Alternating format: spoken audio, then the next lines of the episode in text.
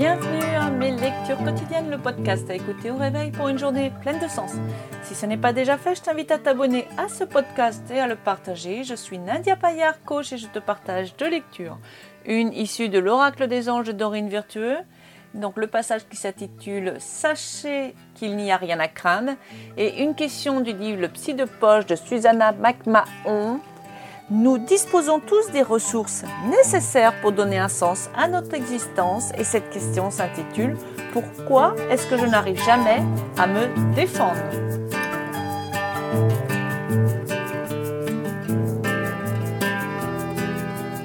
Bonjour, bonjour. Aujourd'hui nous sommes le samedi 27 juin 2020. Nous sommes le 179, 179 jour de l'année et il reste 187 jours pour finir cette année. Nous fêtons aujourd'hui les Fernand et les Fernandes.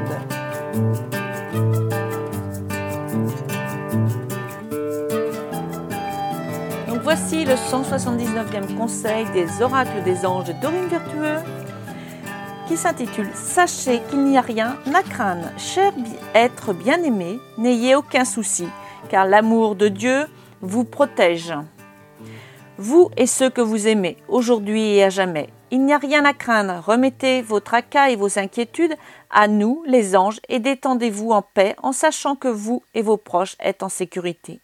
Nous veillons sur vous avec vigilance, toujours prêts à passer à l'action en votre nom. Chaque fois que vous vous sentez inquiet, apeuré, mal aimé ou seul, nous vous invitons à nous parler. Vous pouvez parler à haute voix ou intérieurement ou par écrit. Nos conversations vous aideront à vous décharger de ces poids qui pèsent sur vos épaules, en nous permettant de travailler pour vous afin de vous soutenir. Il n'y a rien à craindre, ni maintenant ni pour l'avenir. Vous êtes à l'abri dans l'amour de Dieu qui vous enveloppe comme une cape pour vous protéger. Soyez en paix. Pensée du jour, je me détends maintenant car je suis en sécurité et protégée.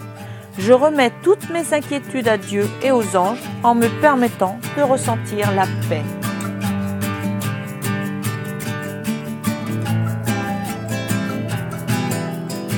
Voici maintenant la question numéro 55 du livre Le Psy de Poche qui s'intitule Pourquoi est-ce que je n'arrive jamais à me défendre? La peur de s'affirmer, de faire valoir ses droits remonte directement à notre éducation. On apprend aux enfants à être gentils et à se tenir tranquilles.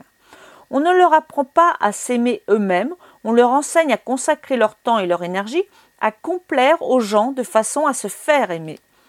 On leur fait croire que les gens se vexeront et les mettront à l'écart s'ils s'expriment s'ils expriment des opinions opposées à celles de leur interlocuteur. C'est le dernier qui parle qui a raison. Il est plus facile d'acquiescer et de faire taire ses droits, ses choix et ses sentiments plutôt que de risquer de se faire abandonner.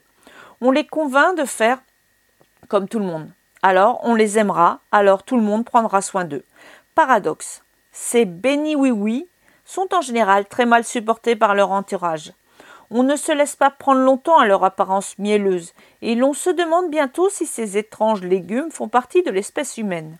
Les personnes qui ne disent jamais ce qu'elles veulent sont fatigantes à fréquenter, car personne ne sait vraiment ce qu'elles veulent, ce qu'elles sentent, ni ce dont elles ont besoin. Le résultat est en général contraire à celui que l'on recherche, l'abandon affectif ou physique. C'est bien à cela que mène le refus de s'affirmer. Cela signifie que l'on ne se sent pas digne d'être au monde, ni de défendre ses opinions, ses pensées, ses sentiments, ni ses droits. S'affirmer, c'est avant tout s'exprimer et dire qui l'on est. Cela n'équivaut pas à jouer des coudes et à faire preuve d'agressivité. L'agressif est un anxieux, au même titre que le soumis. Ce n'est pas un hasard si ces deux extrêmes s'attirent. L'égocentrisme, de l'agressif saute aux yeux. Mais ne pouvons-nous pas le voir également chez le soumis? Le soumis délègue à ses proches le soin de l'aimer. Il abdique sa capacité à s'aimer lui-même et attend des autres de recevoir de l'amour en échange de sa gentillesse. Il essaie de s'entourer de nombreux amis qui assumeront les responsabilités de sa propre vie, qu'il refuse de prendre en charge. Le soumis est un égocentrique. Il manipule les autres avec ses façons doucereuses pour qu'il pourvoie à ses besoins.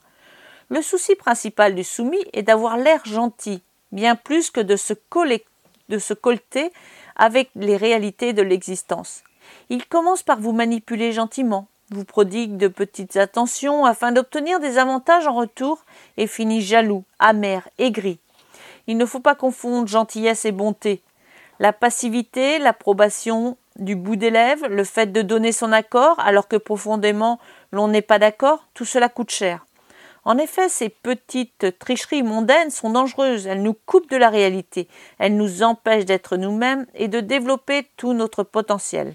Elles empêchent les autres de nous faire confiance et d'établir avec nous des relations sincères.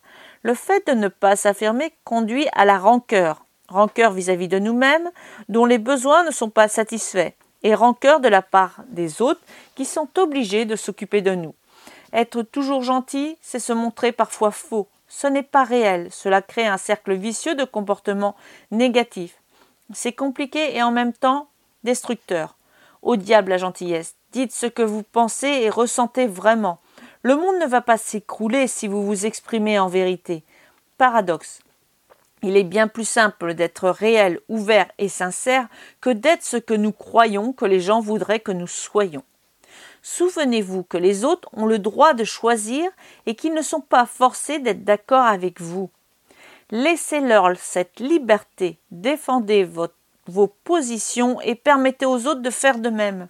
Cela conduit à un style de vie plus simple et plus sain.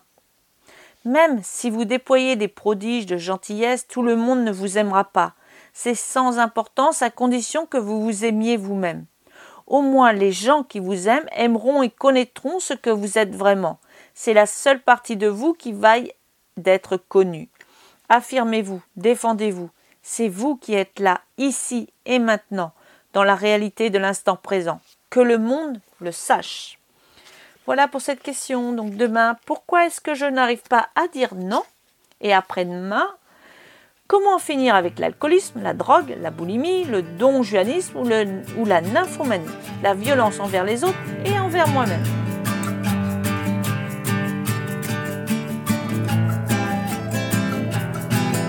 Voici la fin des lectures de jour. Tu peux me retrouver sur mon site internet nadiapayer.com pour plus d'informations. Merci de partager ce podcast. Je te souhaite une merveilleuse, une douce journée dans la joie, la bonne humeur, l'abondance et en pleine conscience. Vis ici et maintenant. Je te dis à demain